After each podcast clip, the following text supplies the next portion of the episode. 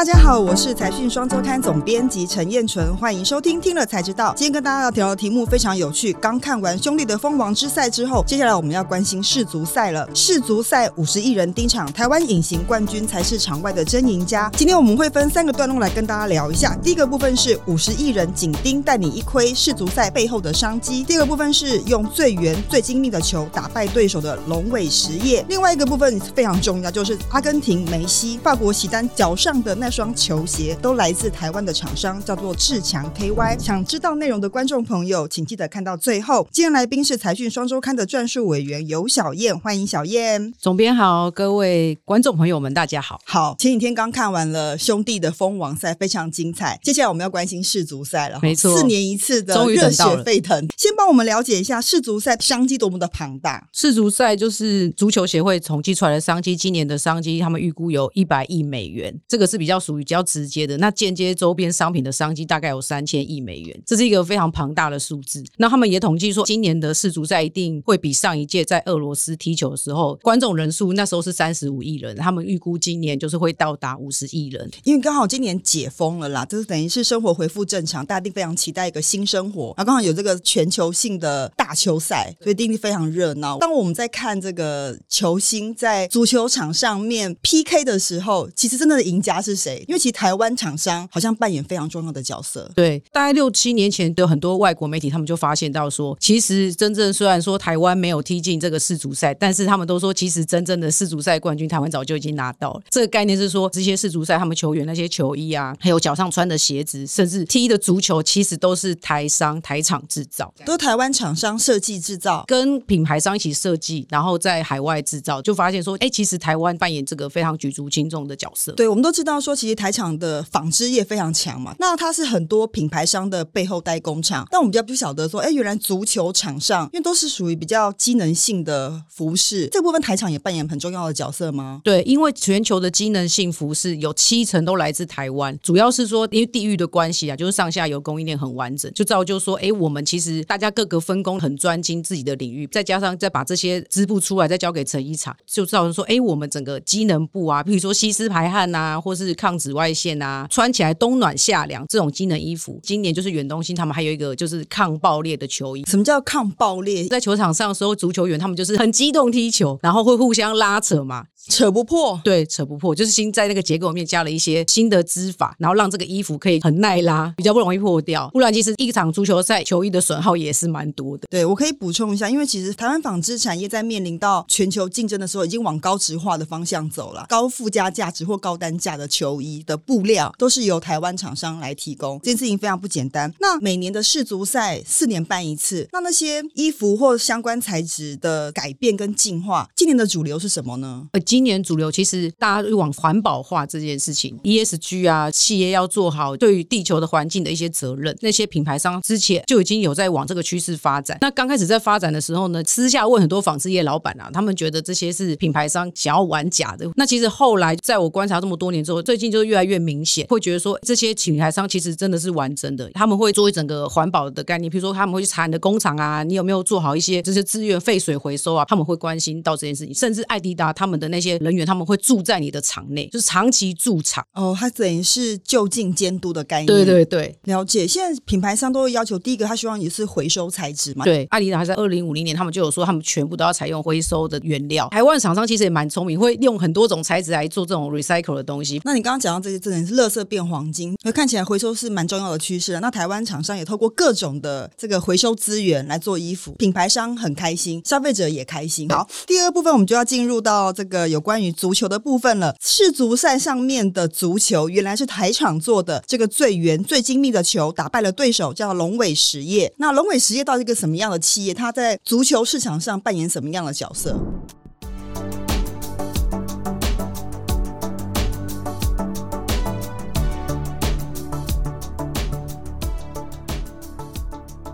对，他从二零一零年开始到现在的这个世足赛的足球，就是那些球员踢的足球都是他来供应的。就是球员在场上踢的足球是非常困难，因为其实那些球员他们就是瞬间的击球力道是非常大的。那你要怎么保证球不会破掉，或者是不会变形？这就是一个相当难的技术，这是要经过一些科学测试的。那龙伟这家公司它是独家取得世足赛指定用球的制造厂商吗？在这个世足赛球员踢的球全部都是他制造的。但如果你可能是周边，你想要去店里面买一些练习球，那可能就是别的比较便宜的巴基斯坦的厂商制造的。全世界有三个供应厂商来制造这个足球，那龙伟就是掌握到里面最高端，然后比较贵的这个球，这是高规格的比赛用球。好，但是他但是怎么样打入这个供应链呢？我觉得应该很困难吧？对，而且他一开始其实不是做球的，他其实是从做护具起家的。他也觉得说，哎，运动护具好像进入一个红海的市场，因为他也去中国设厂嘛，他也教会了很多人，就是做运动护具，然后大家就变成他的竞争对对手。他也觉得说，他应该自己要往高石化的方向。那刚好在二零零六年的时候，艾迪达就是释放出一个讯息，就说他们想要做一个球是真正非常圆的球。通常一般的球就是用球片贴起来，然后每个球片是平面的球片，然后把它贴成立体的球。那艾迪达那年就突然想要觉得说，我可不可以做成一个立体的球片，然后是有弧形的，那让这个球更接近真圆，因为这个跟过去的技术跟想法也不太一样。那他们也在想说要怎么突破。那因为龙伟他这个老板就是从这个模具也起家的，然后他就自己用模具，然后做出了一个立体的球，用很快速度，然后直接把球做好了，然后拿给艾迪达看，就说我做出来了。他们也就亲眼看到，哇，原来接近真圆球可以长成这样，然后他就拿下他的订单，然后结果就一试成主顾。但这个真的非常不容易耶。但我看小燕在文章里面还有写到另外一家公司跟龙伟一起开发这颗球，三方化学。三方化学是做这个足球鞋啊，或是一些休闲鞋上面的皮革，其实它是全世界数一数二的厂商。因为三方其实也是台湾的一个隐形冠军啊。对，没错。过去一直想要看好这个球皮的市场，可是就一直打不进去，因为他们觉得如果我们可以做到球皮，也代表说我们有一定的技术很强，想要做到世足赛球员踢到的球。因为过去这个球皮的技术都掌握在日本跟韩国这些厂商的手里，就说品牌商艾迪达叫龙伟去跟这个日本或跟韩国的这个球皮厂商买球皮。哦，原料都是来自于日韩厂商。对，三方一直想打入，却打入不了。那但是今年就是因为刚刚也呼应了我们讲到这个环保的趋势，就是艾迪达他们决定说他们想要做世界第一颗这个用水性的染料做的，然后是无毒环保的足球，他就出了这个难题来。这个是非常难，不管是颜料或是整个球皮的配方，都是算好好的。然后过去几十年也都是这么做。那今天你突然说我要换成一个水性的，然后球员又要踢不破，颜色又要漂亮，根本就是一个从头开始的一件事情。结果这也是给了三方一个机会，然后结果他们也就是跟那个龙伟一起研发合作，失败了很多次啊，然后终于呢把这个水性的这个足球终于做出来了。然后艾迪达就是也买单了，也觉得哇你做的好棒棒，然后就打败了日本跟韩国。其实这是一个也是一个台湾之光，真的。所以他等于是今年在世足赛踢的足球，就是由龙尾跟三方合作，等于是台场相互合作之后的成果，对对，对，一个新成果，所以环保球更加有台湾味。所以我们在看世足赛的时候，不要忘了那一颗球是 Made in Taiwan。好，如果你喜欢我们的内容，别忘了帮我们按赞、订阅以及分享。Podcast 的听众也欢迎留言给我们。第三个部分，我们想要聊一下足球鞋，非常非常重要。如果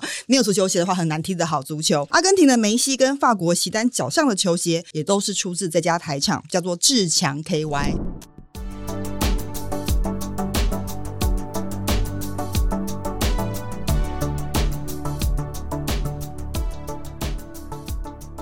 对，志强是在去年上市的。他上市之后，我们才发现，哇，原来他做了那么多世界上的足球鞋，才知道说，哦，原来梅西跟这么多人脚上穿的鞋都是他做的。大家有没有印象？就是过去梅西在几年前就是出一个绷带款的足球鞋系列，哦，那个很有名啊，对，引发讨论。那就是志强做的。额外一提，那个绷带是百合做的，是百合做，也是台湾厂商，对，也是台湾厂。所以我们台湾厂真的是隐形冠军非常多，真的。那现在先讲一下这个志强的故事，他是本来就做鞋吗？那他为什么会跌到这个订单？他本来。是做这个鞋业的贸易啊，就譬如说，在这个越南的厂下单，再卖给欧美这些国家。这个志强老板有发现说，他觉得贸易商会越来越式微，他以后一定要自己有工厂制造才是未来的主流，所以他就决定说，哎，我要跨进这个制造业，也可以跟品牌商更贴近，然后才可以抢出未来的商机。所以他后来就自己设厂，就开始做鞋子。他算是一个产业界的后进者，像丰泰就跟 Nike 是非常紧密的连结嘛，这些市场都已经有既定的隐形冠军了。了，那他要如何切入？他会看到足球鞋，因为他发现了足球鞋是一个门槛非常高，不仅球要踢不破，鞋子也要尽量踢不坏。他就觉得足球鞋是一门好生意，而且也可以走出一个自己的市场区隔。他就说：“哎，他是开始接下这个做小孩的鞋。”后来他有跟我分享说，其实做小孩鞋是一个非常好的一门生意。你如果从小你就踢习惯了，用习惯这个品牌，到大你都会觉得小时候印象非常好，你就是会继续用这个品牌，等于是建立一个忠诚度啦。因为跟这个厂商合作之后，有学到一定的技术之后，后来爱迪达他们就是想要去越南设厂，然后想要再找可以合作的 partner 的时候，就找上了志强。他其实也很开心，但是他说其实艾迪达出了非常多考题给他。对，因为我想说那个球鞋要尽量踢不坏啦，那要怎么样通过这些测试？它条件有哪些？譬如说，艾迪达跟他说你要在鞋子里面要放一个冷冻机器，要在鞋子让它保持低温的状态。对，就是零下几度，然后来测试。对，后来艾迪达跟他解释说，是因为欧洲人他踢球也下雪的时候也照样在踢球，在雪地上面踢球的需求，所以他必须经过温度测试。对，或者是说你在这个低温你也不能脆化，这个都是一些要经过品牌严格测试的。他就照品牌商这样子照做，跟着品牌商的脚步，他就觉得说他真的有学到一些东西，然后真的掌握到独家技术。他有分享说，就是他觉得他今天是一个制鞋的门外汉，所以他今天才可以做到这么大。所以有时候过于先入为主的时候，反而会变成进步的障碍。不论是做哪个行业啦，在足球鞋也是，做事业也是，我们采访也是，都要不断的突破自己。所以制鞋产业里面，像志强，他业绩算是很不错的吗？因为他也是去年才上市嘛，就是看一下它大概的营收状况，最高峰的时候是年营收有一百七十二亿，耶，EPS 都有三四块以上。对，所以其实它真的是一个高门槛，然后毛利率相对高的一个鞋子的行业。好，听完那个小燕的分享，今今年我们在看世足赛的时候，我们会看观察球员身上穿的、脚上踢的球鞋，